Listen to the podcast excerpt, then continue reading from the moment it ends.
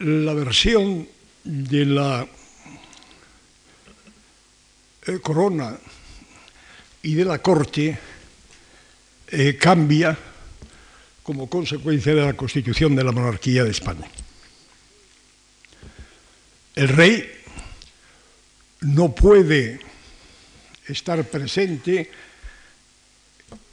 en todos los reinos de la monarquía, en la práctica no va a visitar, sino excepcionalmente, algún reino que no sea eh, Castilla, y el, por otro, esto a su vez determina o plantea un problema que expuesto más o menos literariamente llamaríamos el de cuál es el rostro de la corona. Es decir, cuál es la cara de la corona en. Entonces, eh, si examinamos esta, si, contestamos a esta pregunta, sobre todo en la primera parte del siglo XVI, eh, nos encontramos con una, eh, en Castilla, que va a ser la sede de la, de la corte, nos encontramos con una rápida evolución, con la presencia sucesiva de diferentes rostros. Eh, no les voy a recitar la, secuencia de los gobernadores que han sido eh, del Reino de Castilla en esta primera mitad del siglo XVI. Está en los libros, pero eh, sí quiero destacar un aspecto significativo de estos, de estos rostros de la corona, por cuanto se plantea un problema. El problema es de saber, este representante personal del rey sobre qué territorio tiene eh, autoridad, tiene poder.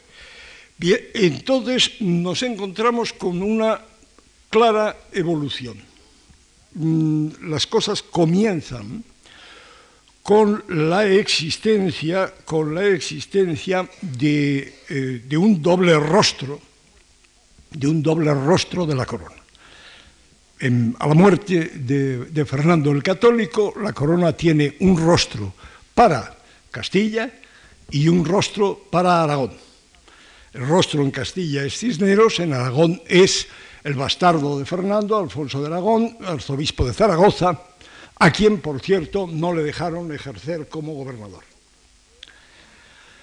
Eh, Inmediatamente después, eh, Adriano de Utrecht será el, rostro de la corona y después de la larga estancia de, Carlos en, Castilla, eh, nos encontramos con la aparición de Isabel como gobernadora de Castilla y lugarteniente de Aragón. Pero, pero, antes, en primer momento, eran dos personas distintas para dos, eh, para dos eh, coronas distintas. Ahora es una sola persona, pero con dos títulos separados para dos coronas distintas. Y eh, finalmente, a la altura de 1543, nos encontramos con un solo representante para las eh, para la monarquía de España sin eh, diferenciación, sin necesidad de concederle eh, dos títulos. Hay una secuencia puramente formal que tiene, sin embargo, una evidente implicación política.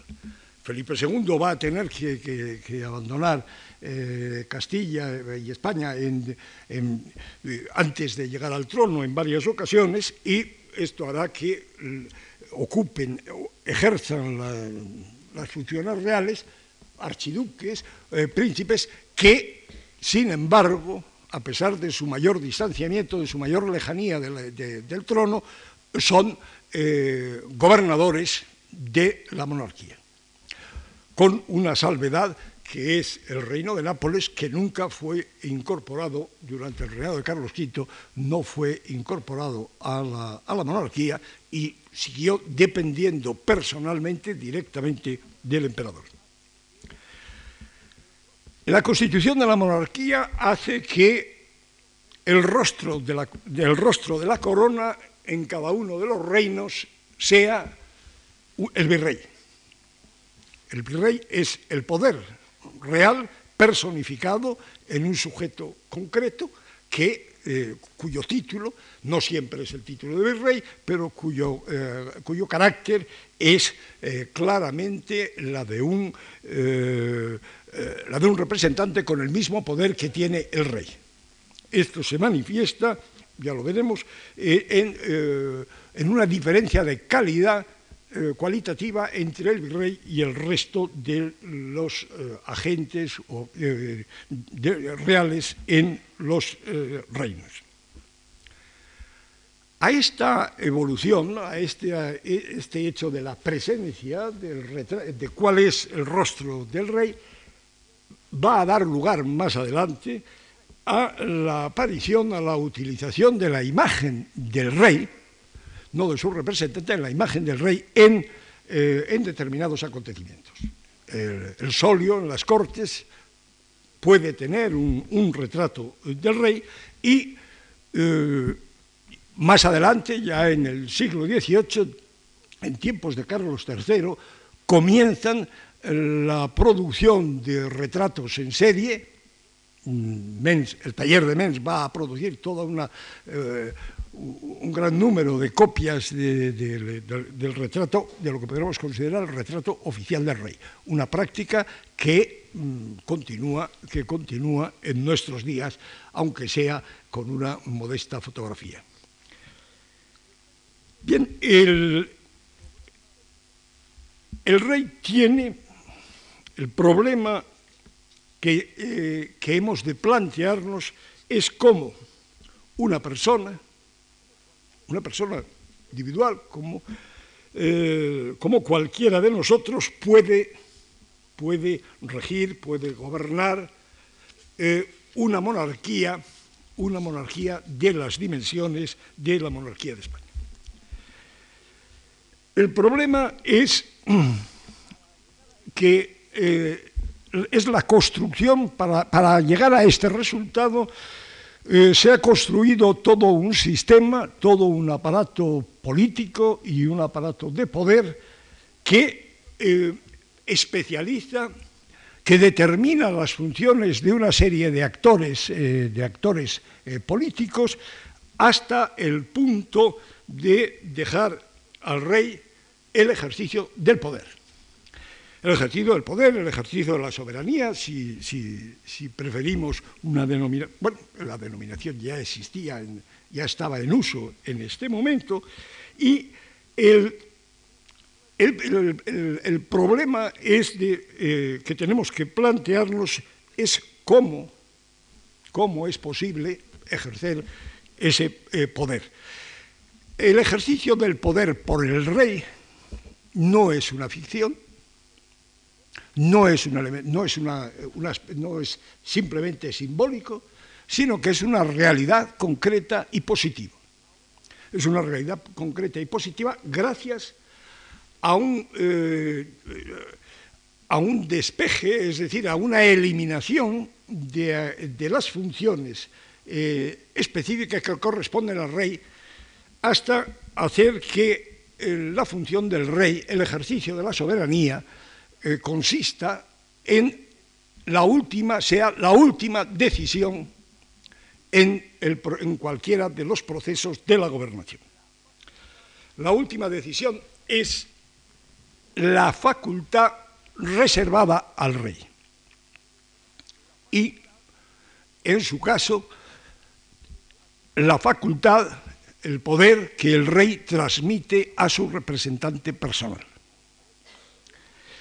La última decisión quiere decir, quiere decir que al rey se le ofrecen, al rey se le va a ofrecer, se le tiene que desbrozar el camino para que el rey tome una decisión.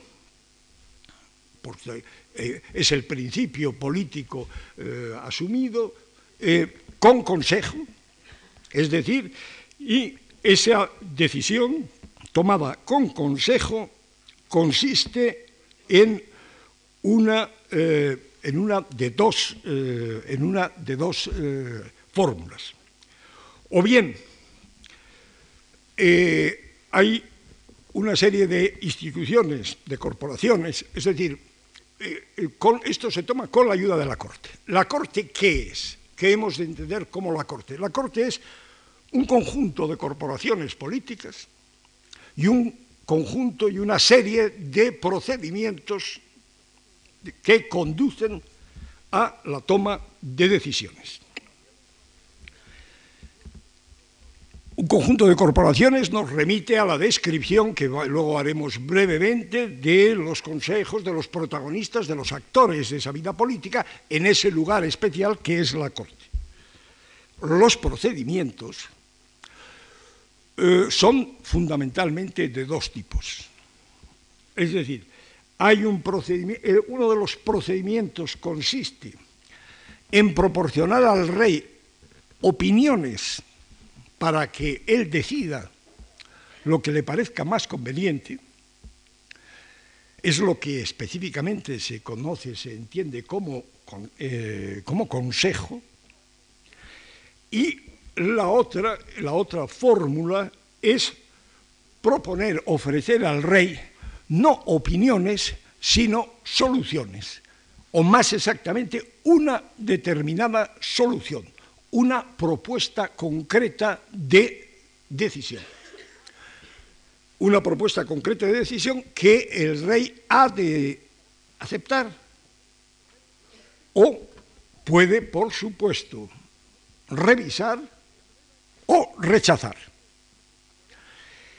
De manera que eh, a través de este procedimiento, de este proceso de, diríamos, de depuración de la actividad, de la, actividad eh, de, la gobernación, el rey puede, puede mm, con dificultades, con dificultades porque se le añade otra carga, una carga eh, sobreabundante y menos interesante que, son, que es el ejercicio de la gracia.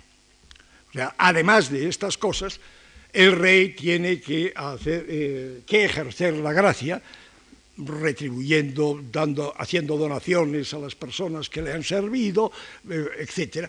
Todo lo cual, contestando a las peticiones de todos los que se creen con derecho a ser agraciados, eh, lo cual constituye un, un importante paquete de la, eh, de la vida política. En tiempos de Olivares, la pretensión de Olivares era que, el rey se ocupase de los asuntos de gracia, aparte de, lo, y que le dejase a él preparar, preparar eh, los asuntos, de, eh, el resto de los asuntos, de Estado y de gobernación. De esta forma, de esta forma con este mecanismo, es posible que una persona pueda despachar razonablemente, con una dedicación razonablemente, si no se quiere complicar excesivamente los, eh, los problemas, como le ocurría a Felipe II, puede despachar, cumplir razonablemente con su responsabilidad, con su función. ¿Cuáles son las corporaciones que, eh, de las que dispone y eh, cuáles son las, eh, eh, las medidas, el tipo de medidas que se toman con unas y con otras. Las, corporaciones son los consejos, pero los consejos no son, no pueden presentarse como una anónima de, de realidades homogéneas, porque los consejos son muy distintos los unos de los otros. Hay algunos que son parejos, pero la mayoría eh, de los consejos son diferentes de los otros. En primer lugar, hay consejos políticos. Es decir, consejos políticos son aquellos que ofrecen opiniones y que entienden y que se ocupan de los asuntos de la monarquía, de los asuntos de Estado. Y hay eh, consejos que se ocupan de materias de gobernación y que eh, las cuales requieren, claro está, una atención más específica a la complejidad de la monarquía, lo cual va a hacer que estos consejos de gobernación sean consejos territoriales, ninguno de los consejos de gobernación es competente en la totalidad de la monarquía. Es una tarea imposible de realizar dada la constitución de esta. Eh, ¿Cuál es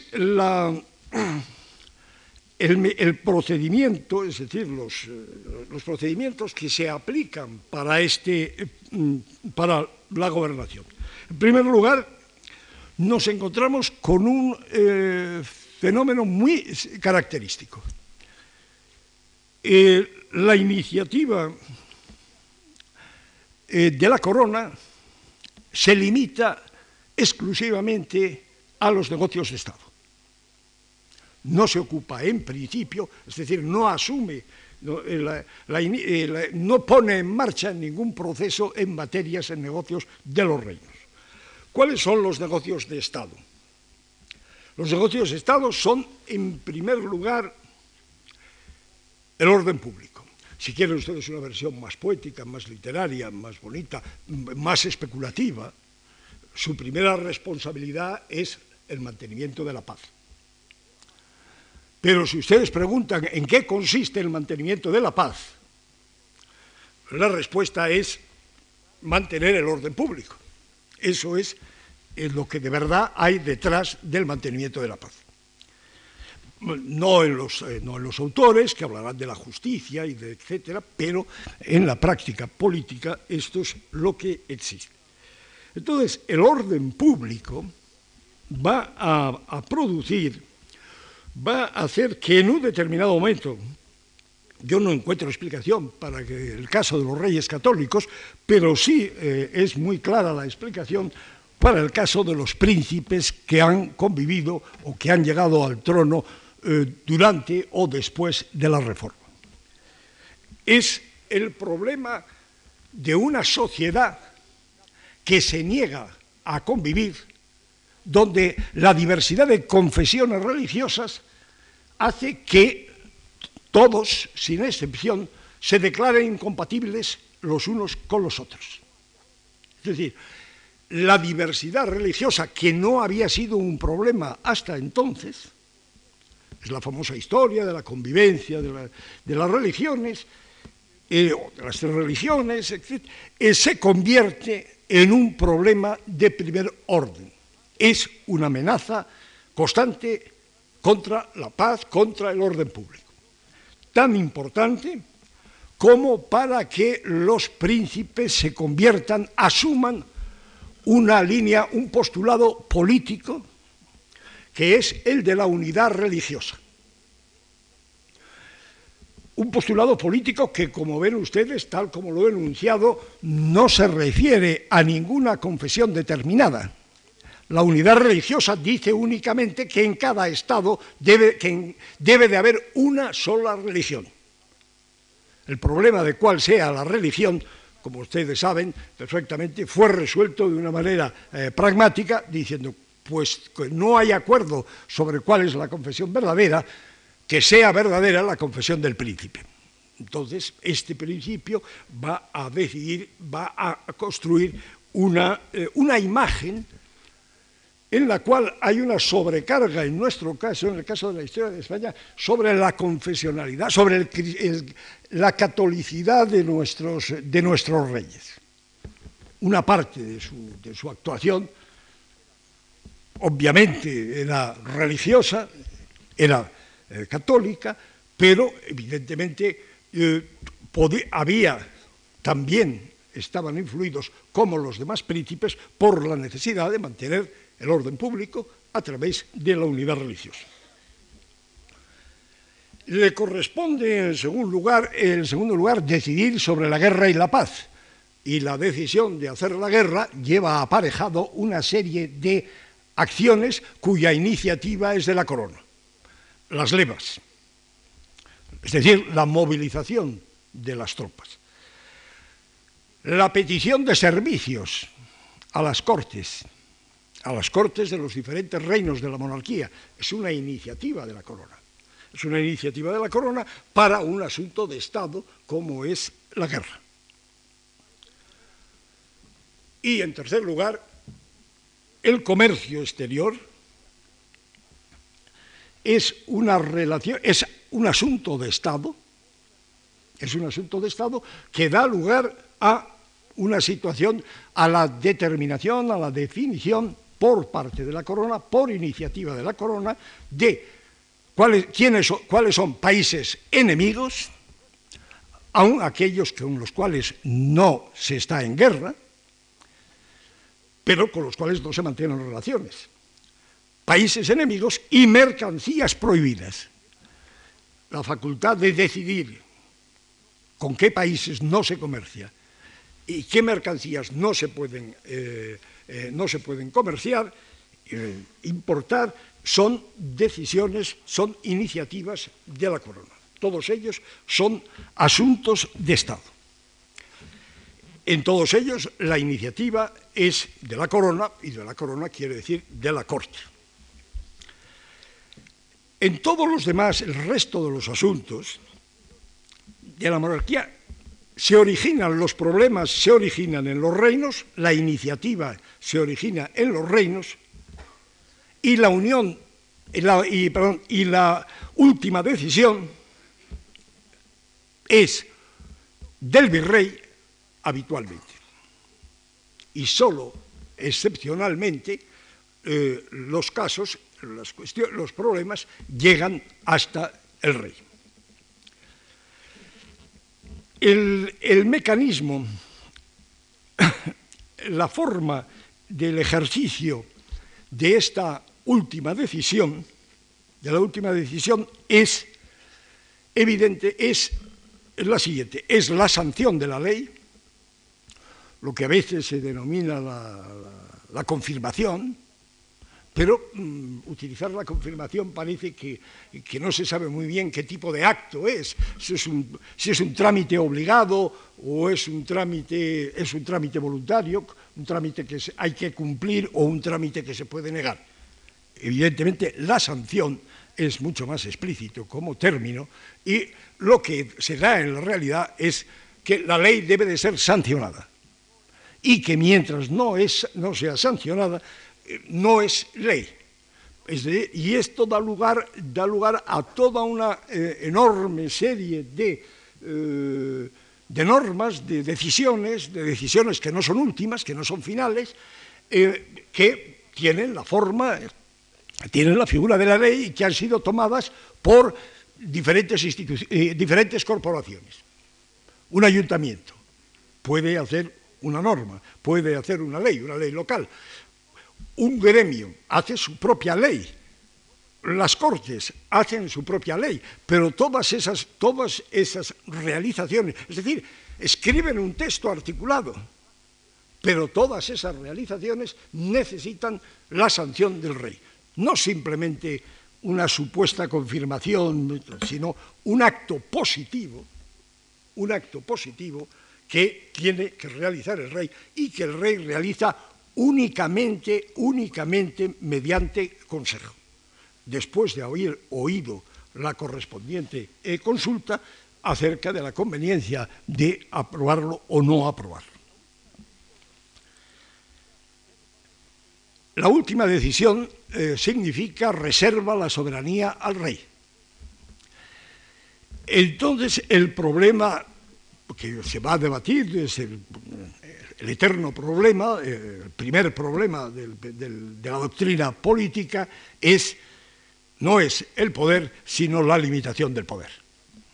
El poder es una realidad antes de que nadie pensase en limitarlo.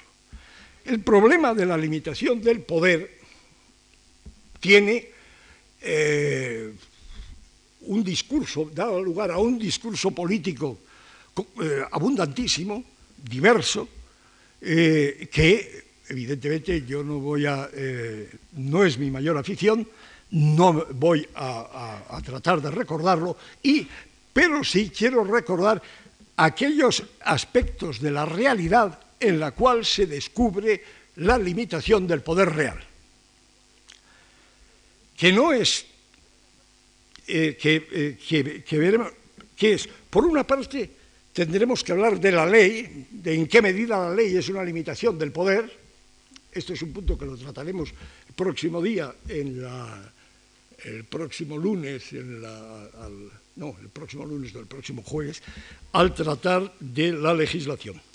Y luego existe un principio, un, valor, un valor convenido, eh, que es un tema que, que, eh, que es el de la propiedad privada. Es decir, la propiedad, se nos podemos remontar a, donde queramos, encontramos siempre el fenómeno de la propiedad privada como una realidad social. Y la propiedad privada no es, ha de ser respetada. Es decir, en, ninguna, en la práctica no se da el caso de la confiscación, de la ocupación, del despojo de, nadie de su propiedad sin una razón, sin una razón pública que lo justifique.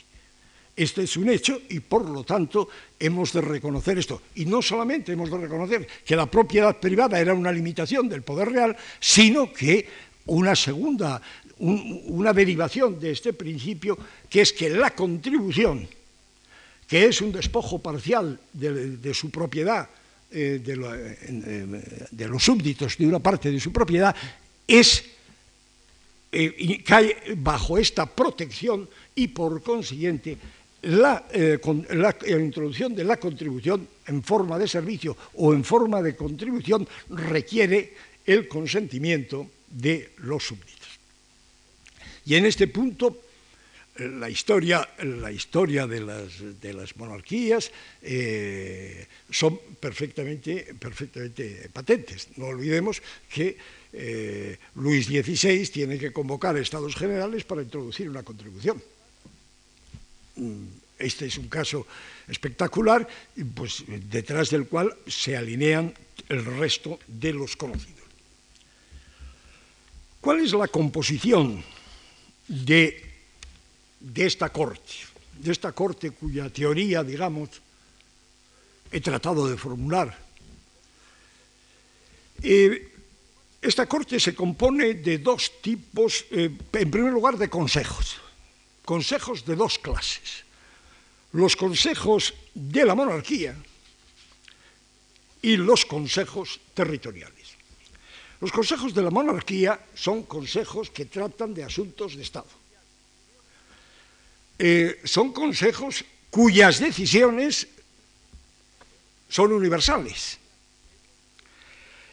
En primer lugar, es el Consejo de Estado del cual hemos hablado eh, cuando hemos hablado del Consejo privado en la, en la Edad Media. El Consejo de Estado sigue siendo el mismo Consejo privado medieval. El Consejo de Estado no es una corporación, eh, no será una corporación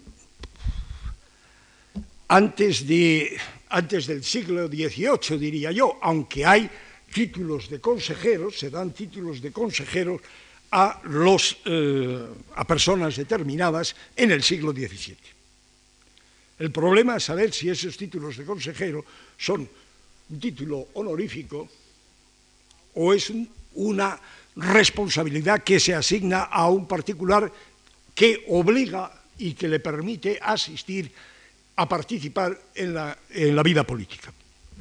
Esto es, una, este es, un punto, eh, es un punto que eh, habría que tratar si tuviésemos eh, o cuando recuperemos las actas de las sesiones, de un suficiente número de sesiones del Consejo de Estado. El, el Consejo de Estado es un órgano, eh, es un órgano eh, de consejo, no es un órgano de gobernación, y por lo tanto eh, su actividad se limita a expresar las opiniones de cada uno de los, de los asistentes a las reuniones. Es lo que se llamaba votar. Votar en el siglo, los siglos XVI, XVII, quiere decir expresar la propia opinión no quiere decir tomar una decisión, como entendemos nosotros. Entonces, eh, es, una, es, una, distinción capital para comprender el funcionamiento del, Consejo de Estado. Incluso cuando eh, el Consejo de Estado en, la primera época el Consejo de Estado se comunica con el rey a través de un secretario de Estado. Secretario de Estado asiste al Consejo, somete al Consejo los asuntos sobre los cuales el rey desea, eh, eh, desea ser informado y, eh, y, el secretario de Estado le cuenta, supongo que fielmente, lo que, lo que se ha dicho en el Consejo, porque no era la única vía para enterarse de estas opiniones. E, e incluso cuando más adelante el Consejo de Estado adopta la forma de la consulta, de la consulta escrita, para informar al rey, las consultas del Consejo de Estado no son propuestas singulares de decisión, sino que son simplemente la exposición eh, sucesiva de las opiniones de cada uno de los particulares. Se puede leer, dice, fulano dice, Mengano dice, el otro dice, tal, esta es la, secuencia de una consulta del Consejo de Estado que es lo mismo, pero es distinto de una, de una consulta de un Consejo territorial, de un Consejo de Gobernación.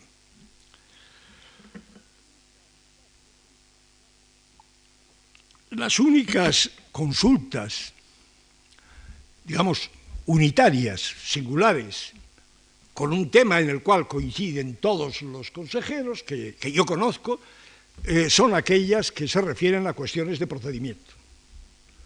Que el Consejo de Estado sea el primero de los consejos de la monarquía es una opinión unánime y, eh, ni siquiera es una iniciativa de la corona que ha sido consultada, sino que es una iniciativa que se han permitido los consejeros y que por lo tanto aparece como una eh, formulación singular. El, Consejo de Guerra, que es el segundo, pues, realmente eh, es, un, es una reunión, es una reunión, lo mismo que, que el anterior, y es una reunión en la cual eh, habría que, considerar que es una reunión especial del Consejo de Estado, especial por la presencia en, la sala de eh, militares, de comandantes militares que, que concurren para exponer, para exponer eh, sus puntos de vista. El problema, eh, posiblemente en el siglo XVII, el Consejo mm, experimente una transformación operativa en el sentido que comience a ejercer funciones, eh, funciones de, de, gobernación sobre el ejército, pero es un punto en el cual mm, necesitaríamos mayores investigaciones para poder establecer, para poder establecer una, una secuencia eh, precisa. Es evidente que el Consejo de Guerra será en el 18 un órgano, un órgano de, eh, distinto por completo de este Consejo consultivo.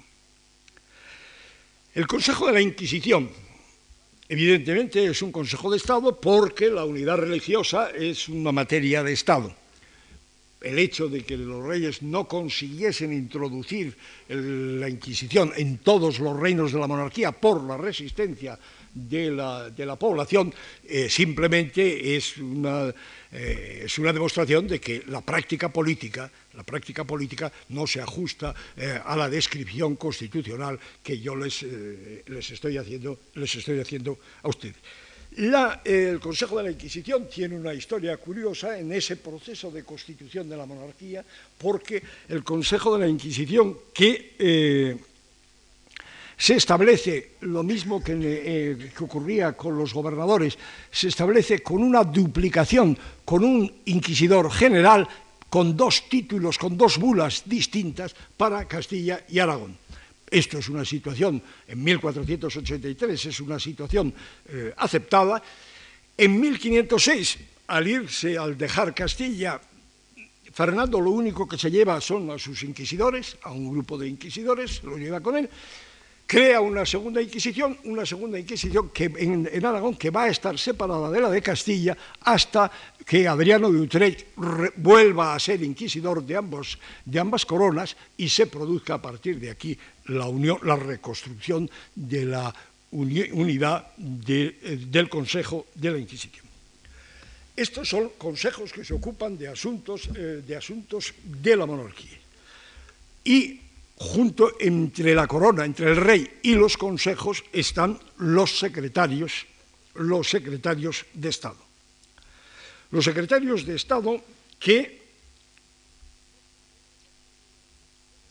es un título, es un título reservado no solo a los que asisten al Consejo, al Consejo de Estado, sino eh, a los que asisten, digamos, al Consejo de Guerra.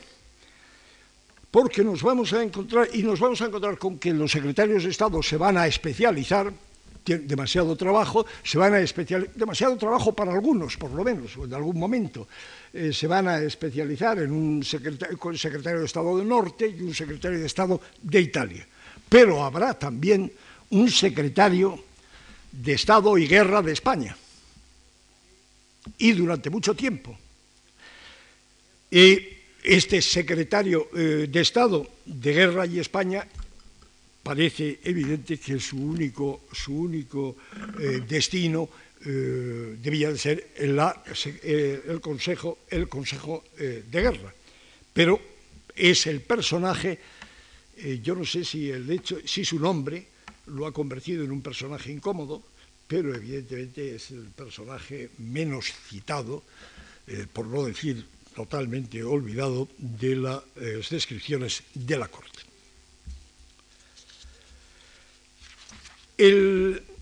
junto a estos consejos, estos consejos eh, de la monarquía, que se ocupan, como ven, de negocios de Estado, existen consejos en la corte, independientemente de lo que haya en los reinos, existe en la corte consejos territoriales, consejos territoriales para la gobernación, para mm, eh, supervisar para o para eh, asumir directamente la gobernación de los reinos. Estos consejos, estos consejos eh, se distinguen se distinguen por razón de, la materia en diferentes tipos. Por una parte, hay consejos que eh, son consejos de una corona. Son consejos de una, de una corona, que es el Consejo de Castilla, que viene de la Edad Media, y el Consejo de Aragón, que Fernando II crea para mm, eh, poder eh, dirigir la gobernación de sus estados patrimoniales, de la Corona de Aragón, desde Castilla, donde no solamente está obligado, sino que sobre todo le está muy interesado en residir para, mm, para disponer, para poder hacer figura de gran potencia eh, continental.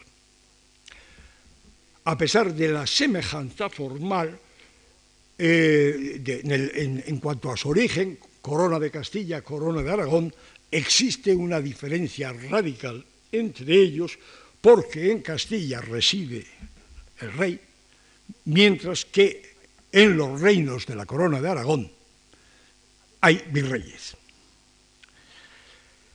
Además de estos consejos, de estos dos consejos, en Castilla encontramos una serie eh, de, corporaciones del mismo nombre que tienen un carácter especializado, con competencias específicas. Hay un Consejo de Hacienda,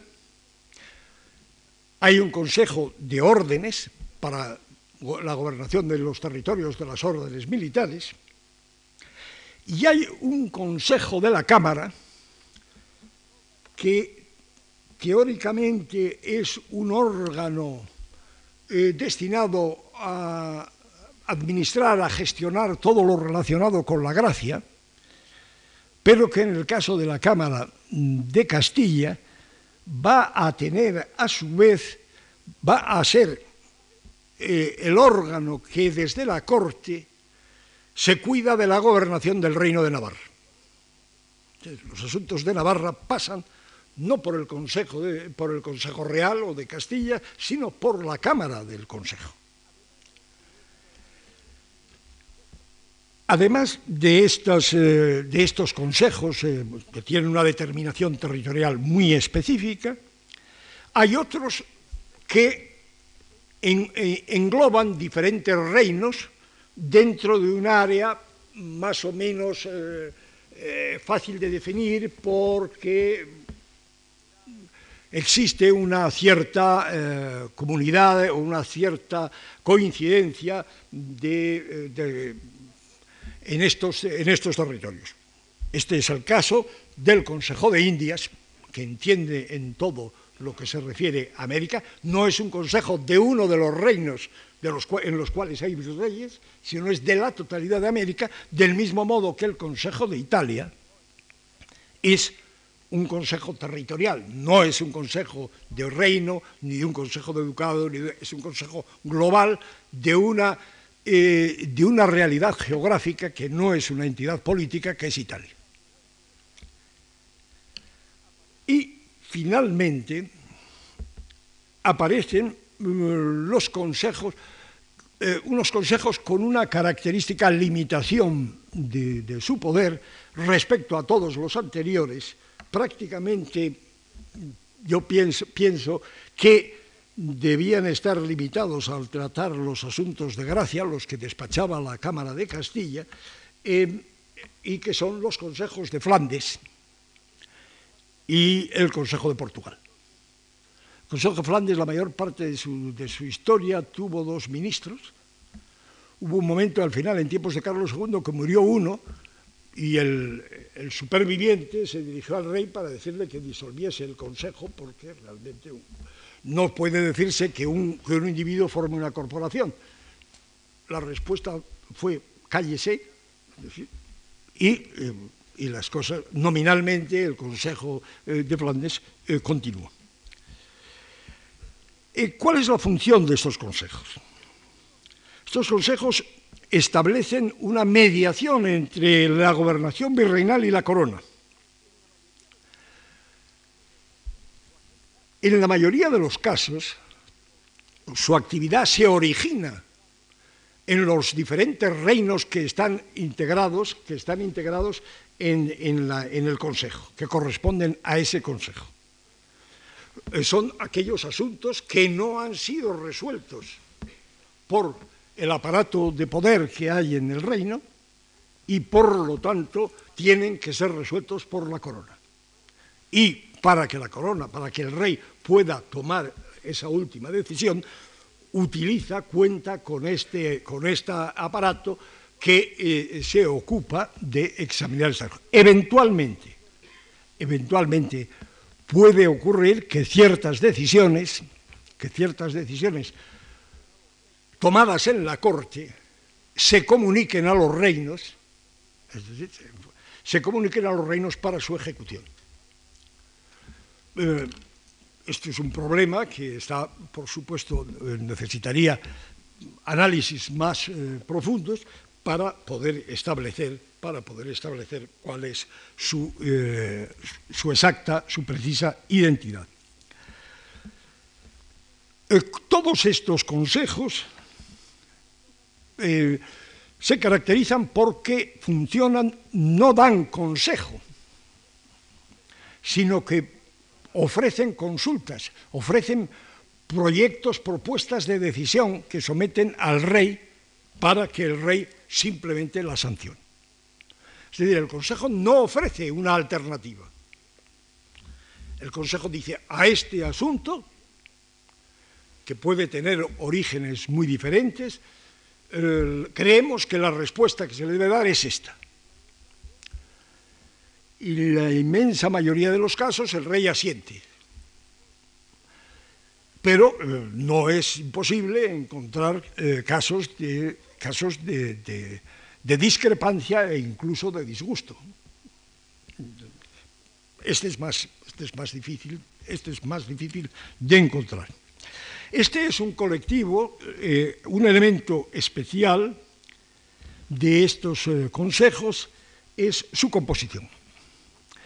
En estos, consejos, el Consejo de Castilla, que es el más antiguo de ellos, eh, se constituyó con letrados, con juristas y nobles y, eclesiásticos en la, Edad Media, en la primera época de su historia, y rápidamente eh, quedó reservado a los letrados. los consejos territoriales, que son consejos de gobernación, eh, son eh, eh, el lugar, es el destino más apreciado, la carrera de los letrados que sirven a la corona. El destino al que aspiran es ser miembro del correspondiente consejo, del correspondiente consejo territorial, porque prácticamente las carreras de estos letrados eh, son carreras determinadas espacialmente, territorialmente determinadas. Entonces, siguen una carrera que se desde, mientras que las carreras de los políticos, de los virreyes, son unas carreras que alcanzan, o por lo menos a diferentes reinos de la monarquía, las carreras de los letrados, y son un personaje, es un colectivo al que es muy importante eh, tener en cuenta. Además de consejos, los consejos tienen un problema tienen muchos, pero tienen un problema fundamental. Eh, su técnica, su procedimiento, su procedimiento es eh, eh, entregar los asuntos a, un miembro, a uno de sus miembros, tener un dictamen, discutir el dictamen, elaborar una consulta. entonces es un procedimiento que resulta eh, resulta lento porque, en primer lugar, el que, al que se le ha encargado el estudio tiene que imponerse en el contenido de la petición, en lo que le piden, en lo que se le ha pedido, si es o no es pertinente, si corresponde o no corresponde al derecho del reino en cuestión, etc. Por esta razón, eh, la corona va a buscar una solución más rápida, va a buscar una solución más, eh, más elástica, más, eh, es habitual o es frecuentísimo observar que o no es infrecuente, para ser más preciso, eh, el hecho de encontrar peticiones dirigidas a la Corte que no se formalizan, que no se materializan en una consulta hasta dos o tres años después, después de la presentación. Eso a pesar de que, hay agentes de los reinos para, cuidarse de la, rápida tramitación de sus procedimientos. Entonces, la solución que encuentra eh, la corona es una solución bastante poco convincente para un lector eh, que no conoce la realidad y que no conoce los medios de la corona y que no sabe cuáles son los motivos por los cuales hace la crítica es por lo tanto eh, muy fácil pero la crítica de las políticas del pasado es una, es una cuestión que merece la discreción de los historiadores, cosa que no siempre, que no siempre. La creación de juntas especiales es encargar a una comisión que estudie un caso determinado y que dé una respuesta razonablemente pronto. Eh, el, principal problema de estas juntas es que eh, participan en ellas los miembros de los consejos, los ministros de los consejos, con lo cual realmente los ministros que no pueden despachar los asuntos de los consejos y que tienen además que despachar los asuntos de las juntas, consiguen eh, muy fácilmente que se demoren eh, los asuntos tanto de una como de otras. Conocemos una descripción, vamos, últimamente eh, hay, un par de libros sobre, este, sobre la historia de sobre este problema de las juntas, pero eh, no parece que fuesen, eh, no fueron evidentemente el resultado satisfactorio que no tuvieron el resultado satisfactorio que la corona eh, buscaba.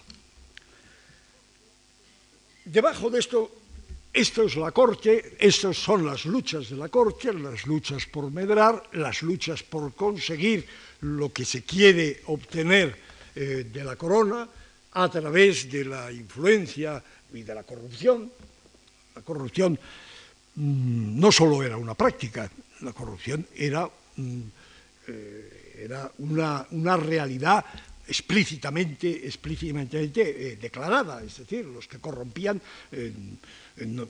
vamos, acordaban de, corromper a, la gente, hacer esto, lo otro, lo, lo demás allá.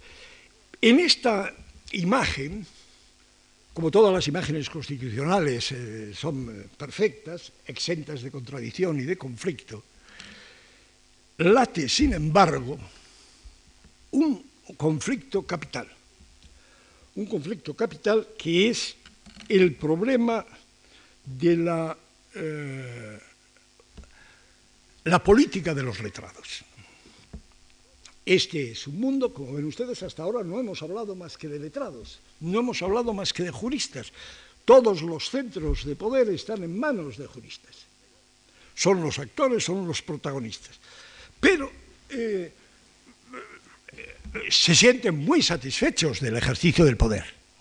Es decir, eh, los letrados, la, época dorada en la historia de los letrados, en la época de los juristas, es esta precisamente, en la cual la gobernación, la gobernación eh, del reino estaba en sus manos. El problema de los letrados, de, la ambición política de los letrados, tropieza, sin embargo, con una eh, tremenda limitación, que es una limitación funcional. Es decir, los letrados no tienen iniciativa legal. Los letrados tienen que esperar, tienen que esperar a que un ayuntamiento haga una, petición para finalmente incrustar o proponer una reforma, una reforma que este es, es decir, ellos operan a instancia a instancia, a petición de parte o en su caso, o en su caso, operan eh, a posteriori mediante las sentencias. Es decir, los eh, juristas encauzan la vida política eh, castigando a los delincuentes. La vida política y la vida social. Pero claro está, la ejemplaridad de las sentencias es un mecanismo político muy poco eficiente. Entonces, los letrados que ejercen el poder se encuentran, esto sí, con una tremenda limitación para ejercer su poder. Por esta razón, no simplemente por la debilidad de la voluntad o de la mente de los príncipes, en un determinado momento aparecen los políticos. El político, a diferencia del letrado, es un individuo, no es eh, una persona con unos títulos específicos para ejercer su función, porque no es una función que, que requiera unas competencias profesionales determinadas. Político es una persona eh, que tiene unas competencias, eh, una forma de ver la realidad, que tiene una imagen global de los problemas, bueno, según su capacidad, su imagen será mejor, que es capaz de concebir proyectos y planes y que tiene eh, voluntad para sacarlos adelante en la medida en que eh, los letrados eh, se lo permitan. Los letrados, las corporaciones, etcétera, se lo permitan. La aparición de los políticos es lo que conocemos como los válidos la lectura de los válidos ha sido una lectura eh, realmente lamentable de un fenómeno de un fenómeno de primer orden que es la aparición la aparición de los políticos en la historia. La aparición de los políticos en la historia que a partir en el siglo XVIII como veremos el último día hace explosión hace explosión de una manera eh, radical y produce un cambio total en el, sistema eh, político esta confrontación, esta lucha por el poder entre letrados y políticos, va a ser el gran tema o uno de los grandes temas de la historia política europea, pero que yo no voy a tener ocasión de tratar ante ustedes, entre otras cosas, porque si mi conocimiento de la monarquía de España es limitada, el conocimiento del conflicto de los letrados y los políticos lo es mucho más. Muchas gracias. Thank you.